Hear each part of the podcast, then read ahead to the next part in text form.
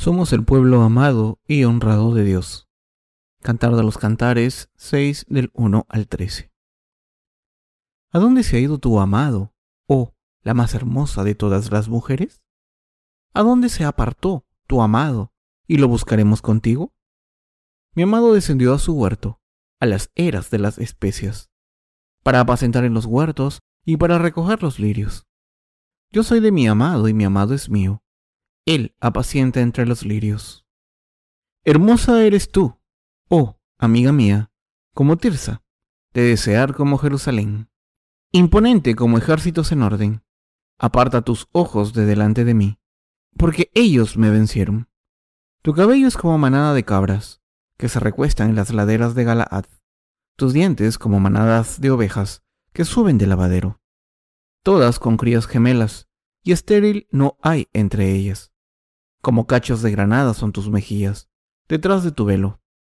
Sesenta son las reinas, y ochenta las concubinas, y las doncellas sin número. Mas una es la paloma mía, la perfecta mía. Es la única de su madre, la escogida de la que dio a luz. La vieron las doncellas y la llamaron bienaventurada, las reinas y las concubinas, y la alabaron. ¿Quién es esta que se muestra como el alba, hermosa como la luna, esclarecida como el sol, imponente como ejércitos en orden? Al huerto de los nogales descendí, a ver los frutos del valle, y para ver si brotaban las vides, si florecían los granados.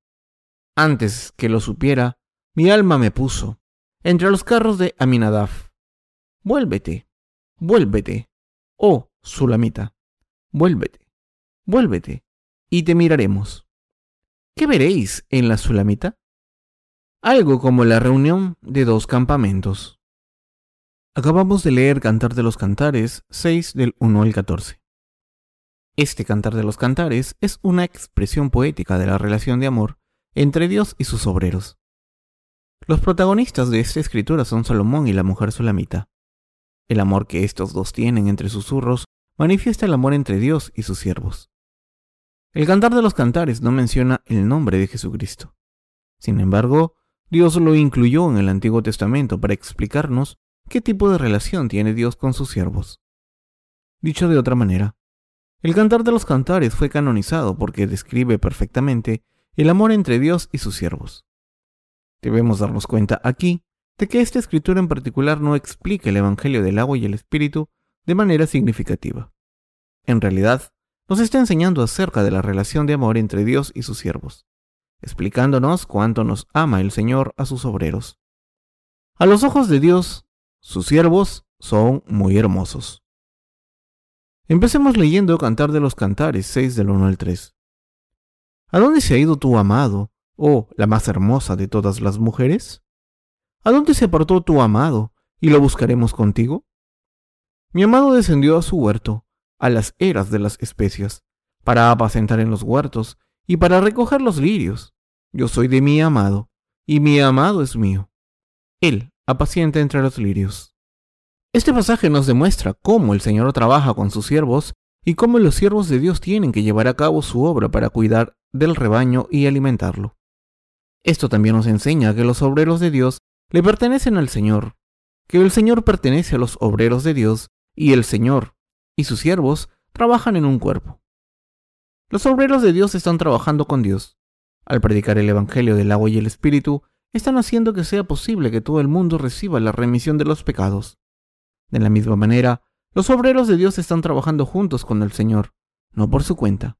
Los siervos del Señor trabajan juntos con el Señor por su gloria. Desafortunadamente hoy en día hay muchos pastores que predican con un objetivo carnal, tanto que da vergüenza escuchar sus sermones. El mensaje principal de sus sermones es construir una iglesia más grande y mejor. Vemos a muchos pastores diciendo en sus sermones que Dios bendecirá a la congregación si construye un edificio más grande. Al final, estos sermones no son nada más que una manera de sacar dinero a la congregación. El objetivo de esos pastores falsos es la gratificación de sus deseos carnales, invocando la palabra de Dios. Por eso, los fieles que escuchan este tipo de sermón no ponen buena cara. En las comunidades cristianas de hoy, podemos ver que muchos pastores se empeñan en construir iglesias más grandes y reunir muchas riquezas en este mundo. Por el contrario, los verdaderos siervos de Dios nunca predican para conseguir estos objetivos carnales. Los siervos de Dios no están interesados en construir una casa de la carne, sino que quieren construir una casa de verdad para salvar a todas las almas perdidas. Como verdaderos siervos de Dios, nuestro objetivo en predicar el Evangelio del agua y el Espíritu es llevar la remisión de los pecados y la vida eterna a todo el mundo. En otras palabras, nuestro ministerio consiste en proporcionar el pan de vida. Por eso, el fruto de los siervos de Dios es diferente del de los falsos profetas. Tenemos al Señor dentro de nosotros y nosotros estamos dentro del Señor. Los corazones de los que creen en el Evangelio del agua y el Espíritu y están haciendo la obra justa siempre están agradecidos a Dios. ¿Y ustedes? ¿Son personas que trabajan con Dios, haciendo su obra con gozo y obediencia? Hoy, a los ojos de Dios, son los creyentes del Evangelio del agua y el Espíritu que hacen la obra de Dios, los que son sus verdaderos siervos. El pasaje de las Escrituras de hoy nos muestra cómo Dios ve a sus obreros. Está escrito en el Cantar de los Cantares 6, 4. Hermosa eres tú, oh, amiga mía, como Tirsa, de desear como Jerusalén, imponente como ejércitos en orden. A los ojos de Dios, sus obreros son su amor. Tirsa es el nombre de una ciudad magnífica. Esto implica que, a los ojos del Señor, los justos son magníficos, bellos y majestuosos como la ciudad de Tirsa. Así es como el Señor ve a los obreros de Dios. Pasemos a cantar de los cantares 6 del 5 al 6. Aparta tus ojos de delante de mí, porque ellos me vencieron. Tu cabello es como manada de cabras que se recuestan en las laderas de Galaad. Tus dientes como manadas de ovejas trasquiladas, que asumen del lavadero, todas con crías gemelas, y ninguna entre ellas estéril. Somos así de hermosos a los ojos del Señor, cuando nos ve haciendo la obra de Dios en su viña. Está escrito, como cachos de granada son tus mejillas, detrás de tu velo. Cantar de los Cantares 6-7. Esa es una expresión maravillosa de cuánto nos ama el Señor. De la misma manera en que las sienes de la mujer sulamita eran tan bellas para Salomón, que las comparó con una granada. Los siervos de Dios son hermosos para el Señor. Está completamente cautivado por la belleza de sus siervos. A los ojos del Señor, somos hermosos más de lo que las palabras pueden expresar. Está escrito en el Cantar de los Cantares 6.10. Hermosa eres tú, oh, amiga mía, como Tirsa, de desear como Jerusalén, imponente como ejércitos en orden. Este pasaje muestra lo valientes que son los siervos del Señor cuando hacen su obra en este mundo mirándole. Cuando el Señor mira a sus siervos no ve otra cosa que belleza. Los obreros del Señor son maravillosos. Entonces, ¿de quién habla el cantar de los cantares? Habla de todos los que nos hemos convertido en obreros de Dios. Por tanto, como ahora estamos predicando el Evangelio del agua y el Espíritu por todo el mundo, nosotros somos los amados a los ojos del Señor. Es muy importante que nos demos cuenta de que somos estas personas bendecidas ante Dios. Cuando entendemos quiénes somos, nuestros corazones se llenan de fuerzas espiritualmente. A los ojos de Dios somos preciosos, hermosos y honrados cuando hacemos la obra de Dios. Cuando vemos cómo somos, a menudo pensamos que no tenemos ningún valor para Dios. Pero en realidad, somos hermosos y honrados. Como hemos recibido la remisión de los pecados y nos hemos convertido en el pueblo de Dios, al creer en el Evangelio del agua y el Espíritu. Y ahora estamos haciendo la obra de Dios. ¿No pareceremos honrados y maravillosos cuando Dios nos mira? A los ojos de Dios somos tan claros como el sol y tan poderosos como un ejército orgulloso con su estandarte. Como una guardia militar marchando, nuestro ministerio es majestuoso y hermoso a los ojos de Dios. Cuando el Señor mira la obra de Dios que estamos haciendo, nos ve así de firmes y maravillosos. Y así es como de maravillosos somos todos los obreros de Dios a los ojos del Señor. Estas personas maravillosas somos nosotros, los que estamos sirviendo al Evangelio del agua y el Espíritu. Cuando nos examinamos a nosotros mismos con nuestros propios ojos, podemos parecer llenos de errores y sin valor, pero este es nuestro propio juicio falso. En realidad, cuando el Señor nos mira le parecemos maravillosos. somos simplemente majestuosos y hermosos, como Jerusalén y un ejército con estandartes. Todos los obreros de Dios tienen esta belleza. Como personas que se han convertido en obreras de Dios, somos personas hermosas. Por tanto, es absolutamente indispensable que vivan con fe, dándose cuenta de que somos preciosos, hermosos y honrados a los ojos de Dios. Cuando leemos el Cantar de los Cantares aquí, lo que nos impresiona más y nos consuela más es darnos cuenta de que nuestro Señor nos ama tanto. De pies a cabeza somos hermosos a los ojos del Señor. Pero a pesar de ser preciosos a los ojos del Señor, cuando nos miramos a nosotros mismos, a veces nos abusamos. A menudo abusamos de nosotros mismos. Esto está mal. Queridos hermanos, debemos ver la belleza de nuestra fe y reconocernos a nosotros mismos con la misma luz con la que nos mira el Señor. ¿Por qué cae tanta gente en la depresión hoy en día? Muchas personas caen en la depresión porque cuando se miran a sí mismas piensan que no valen para nada. No tienen autoestima y están deprimidas. Así que es muy importante que recuperen su autoestima a través de la fe. Recuerden quiénes son a los ojos de Dios. Son el pueblo de Dios y sus siervos. Son los obreros de Dios que sirven a su valioso evangelio. Cuando Dios nos mira, ve a sus obreros y así es como debemos vernos a nosotros mismos. Así, podemos restaurar nuestra autoestima espiritual y evitar caer en la depresión. Cuando tenemos la autoestima correcta podemos estar libres de depresión. Uno de los síntomas más comunes de la depresión es que el paciente se obsesiona con sus fallos durante demasiado tiempo y acaba abusando de sí mismo. Cuando pierde toda la autoestima piensa que su vida no vale la pena. Piensa constantemente en sus fallos y debilidades.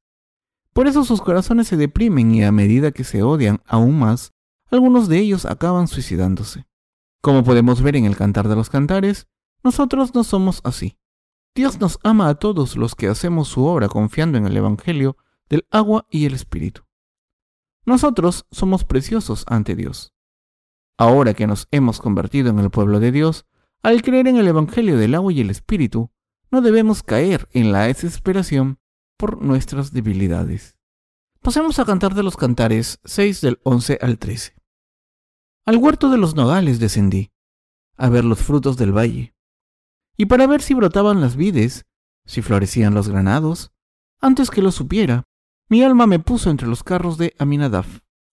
Vuélvete, vuélvete, oh Sulamita, vuélvete, vuélvete, y le miraremos.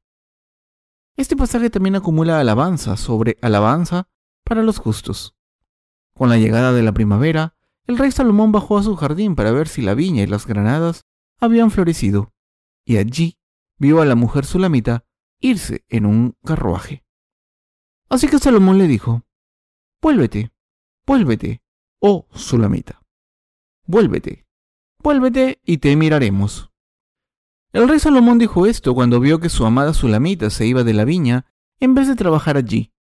Estaba triste y dijo con un corazón pesado, Vuelve, quiero verte, deja que te vea. Es mi gozo y placer ver tu belleza. ¿Por qué me dejas? Eres tan hermosa y preciosa para mí. ¿Por qué me dejas pensando que no soy bueno para ti? Esto, mis queridos hermanos, es lo que Dios nos está diciendo a los obreros de Dios que trabajan en su viña. A veces, algunos nos odiamos a nosotros mismos por nuestros fallos y queremos dejar la iglesia de Dios pensando que no valemos para nada, convencidos de que no significamos nada para Dios. Caemos en la desesperación. Hubo un tiempo en que yo también pensaba lo mismo. Todos podemos sentir estas inseguridades. Pero, ¿qué nos está diciendo el Señor aquí?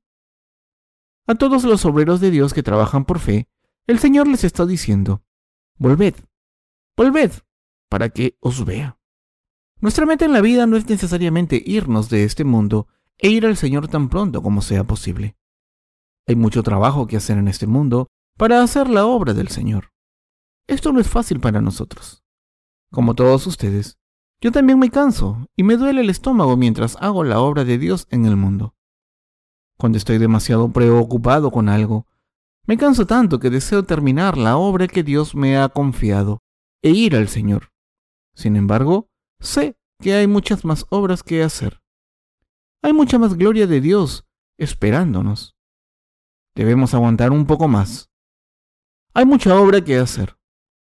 Por tanto, lo correcto es que hagamos la obra un poco más y glorifiquemos a Dios, en vez de querer ir al Señor, cuanto antes. No importa que tengamos fallos, lo que complace al Señor es que cumplamos nuestro deber en este mundo y hagamos la obra de Dios tanto como sea posible. Por eso el rey Salomón le gritó a la mujer sulamita para que volviese cuando intentaba irse de la viña en un carruaje. Como hemos leído en el Cantar de los Cantares 6, Dios le grita a sus obreros para decirles cuánto les ama, aunque no creamos ser suficientes.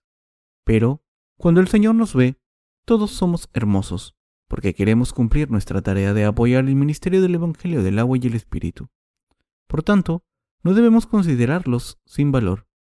Todos queremos hacer la obra de Dios con el Señor durante muchos más años. Queremos trabajar con el Señor hasta el día en que regrese. Tengo casi 60 años, pero mi corazón es joven todavía.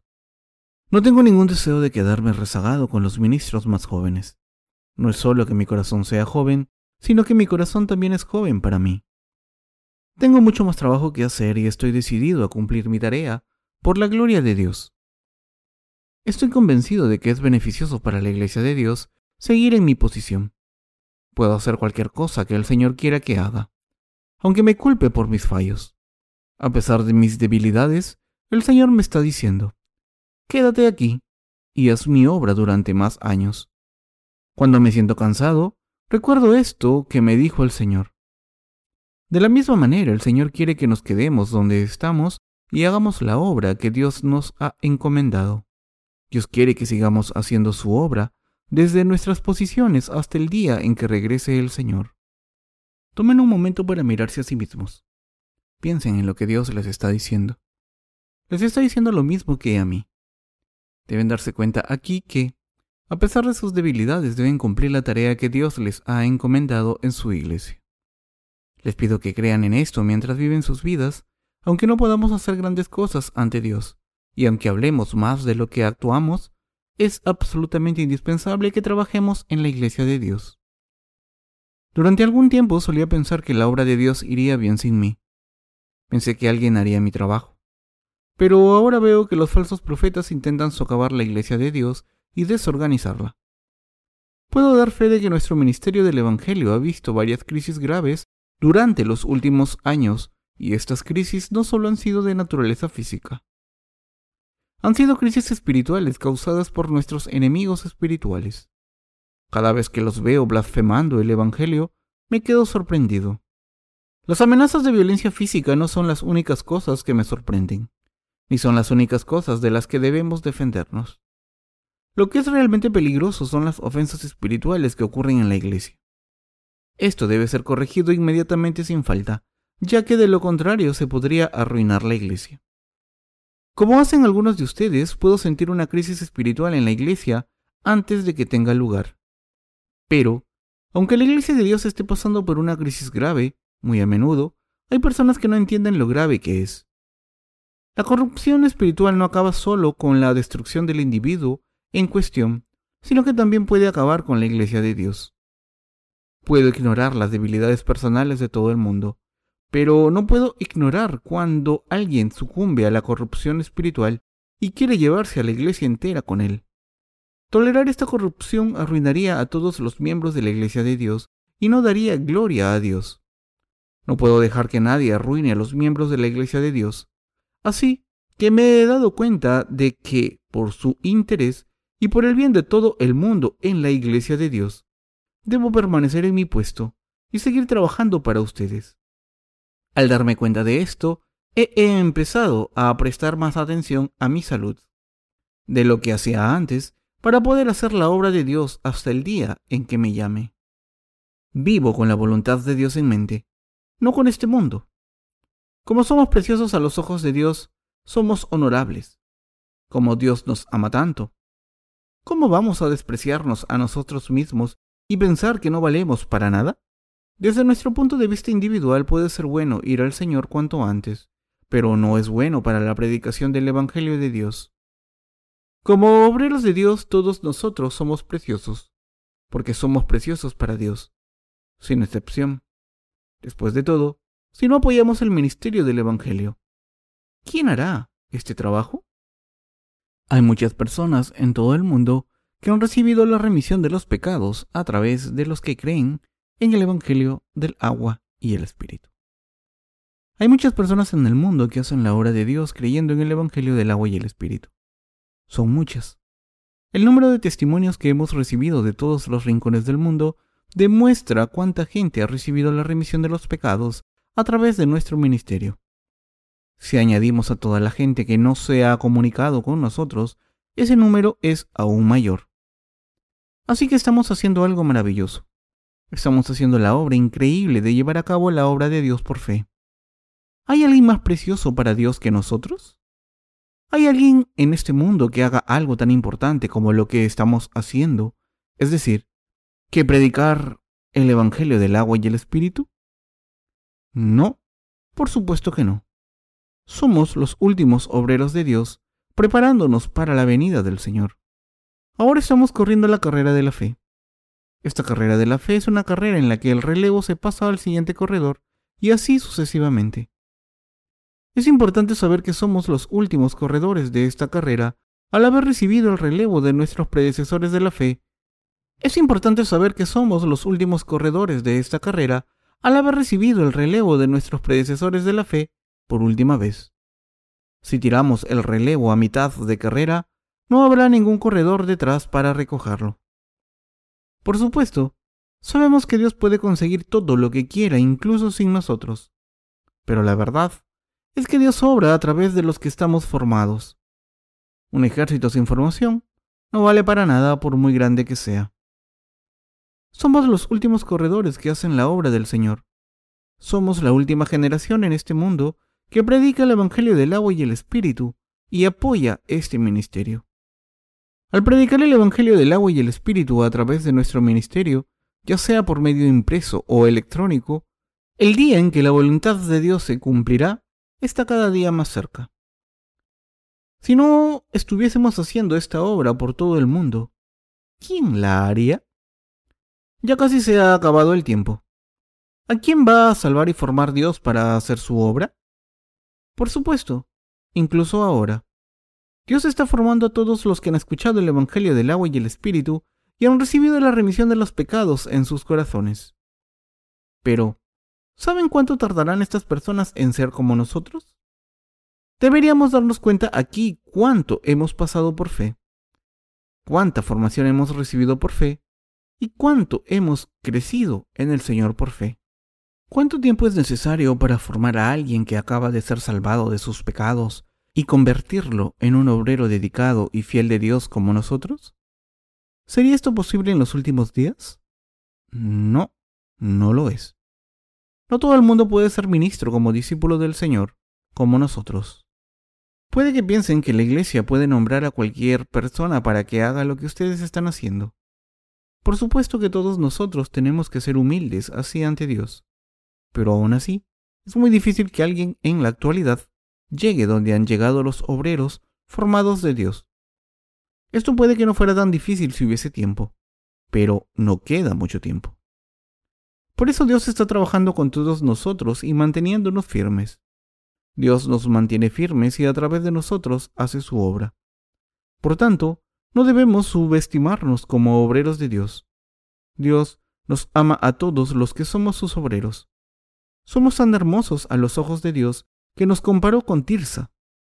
Dijo que somos tan hermosos como Jerusalén y tan grandiosos como un ejército con su estandarte. Cuando Dios mira nuestros espíritus, fe, pensamientos y fe. Cuando vamos hacia adelante, ve que somos hermosos, dignos de amor y valientes. Estamos corriendo con valor por fe hacia un dominio que es invisible a nuestros ojos carnales, como si pudiésemos verlo. No todo el mundo puede hacer esto. Lo que estamos haciendo para apoyar el ministerio del Evangelio no es algo que pueda hacer cualquier persona. Podemos pensar que quien cree en la justicia de Dios puede hacer lo que estamos haciendo, pero no es así. ¿Podrían hacer la obra de Dios enseguida sin toda la formación que han tenido estos años? No, por supuesto que no. No es fácil hacer la obra de Dios como si alguien pudiese ver lo invisible.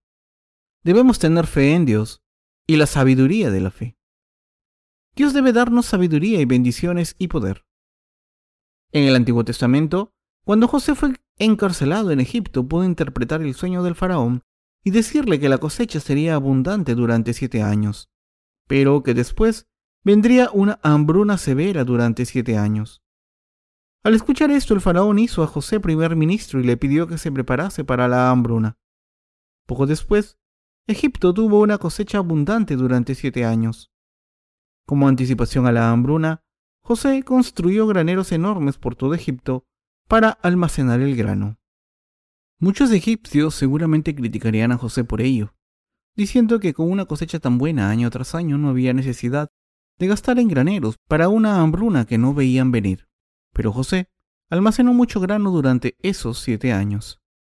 Después de esos siete años hubo una gran hambruna. La hambruna era tan grave que la gente de todo Egipto no tenía nada de comer. Así que tuvieron que comer el grano que José había almacenado.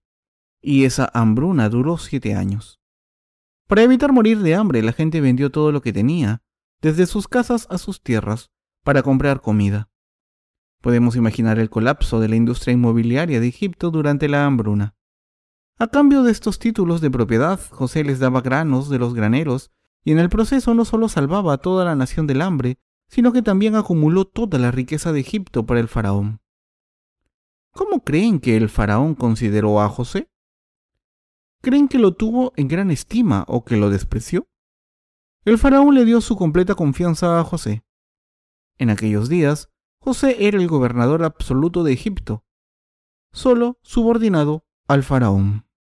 No había nadie en Egipto que pudiese desobedecer a José. ¿Cómo consiguió esto José? ¿Lo hizo con espadas? No. Lo consiguió todo gracias a la sabiduría de Dios. Como José ejercitó gran poder en Egipto, los egipcios trataron a su familia con mucho respeto y reverencia. Su familia recibió tierras y cuando la familia de José prosperó allí y se multiplicó, nació el pueblo de Israel. Ahora mismo nosotros somos los que estamos predicando el Evangelio por todo el mundo. Somos los que están compartiendo el pan de vida por todo el mundo. Si no fuese por nosotros, ¿podría alguien recibir este pan para el alma? No, por supuesto que no. De la misma manera en que nuestra obra es absolutamente indispensable, nosotros somos absolutamente preciosos a los ojos de Dios. Así que les pido que cuiden de sí mismos. Los jóvenes en el pueblo de Dios deben crecer fuertes y sanos en la fe, y los mayores deben vivir una vida sana durante muchos más años y hacer bien la obra de Dios. Los débiles deben ser sanados y tener salud. Como somos preciosos para Dios, el Señor quiere que hagamos su obra en este mundo. Durante mucho, mucho tiempo, en vez de ir a Él pronto. Todos iremos al Señor tarde o temprano. Así que debemos servirle tanto como sea posible. Somos hermosos a los ojos del Señor y honorables. Así que, queridos hermanos, no se odien a sí mismos. Deben tener fe y cambiar sus mentes y corazones para renovarse. Hay muchas más bendiciones esperándoles en los años que vienen. Así que quiero que reciban estas bendiciones de Dios los disfruten y prediquen el Evangelio tanto como puedan y después vayan a encontrarse con el Señor. Quiero que todos y cada uno de ustedes hagan la obra justa tanto como puedan ante la presencia del Señor. Espero y oro para que todos compartan esta bendición juntos. Aleluya.